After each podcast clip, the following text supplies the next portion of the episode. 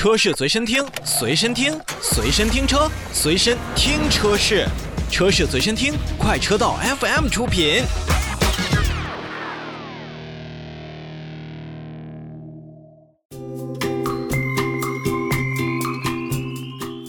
召回，我们首先来看特斯拉。特斯拉根据市场监督管理总局的要求，备案了召回计划，决定是在五月二十三号开始呢，召回生产日期在二零二一年十月十九日至二零二二年四月二十六日期间生产的部分国产的 Model 3以及 Model Y 电动汽车，共计十万七千二百九十三辆。那么本次召回范围内的车型呢，是在准备直流快速充电，或者说直流快速充电期间，信息娱乐系统的中央处理器可能并没有充分冷却，导致中央处理器运行速度减慢，以及中央触摸显示屏的显示迟钝。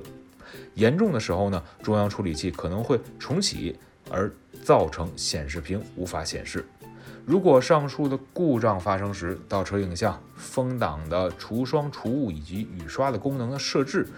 驾驶档位的显示以及指示灯都是无法正常使用的。极端情况下呢，就会增加车辆发生碰撞事故的风险，存在安全隐患。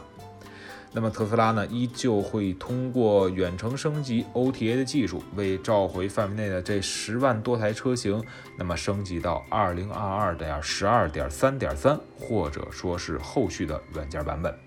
升级后的车辆呢，在准备直流快速充电，或者说是直流快速充电期间，就会缓解中央处理器温度的上升，以防止其运行减慢或者重启的一个情况发生。当然了，对于无法通过汽车远程升级 OTA 技术来进行召回的一个车辆，那么特斯拉呢，也是将通过服务中心来联系用户，为车型进行一个软件的升级。在车辆实施召回前，咱们这十万多台的 Model 3以及 Model Y 的用户在准备快速充电的时候，应当是呃谨慎的驾驶车辆，并且呢，如果您收到了召回软件的更新通知，那就应该进行行尽快的升级软件，来消除此部分的风险。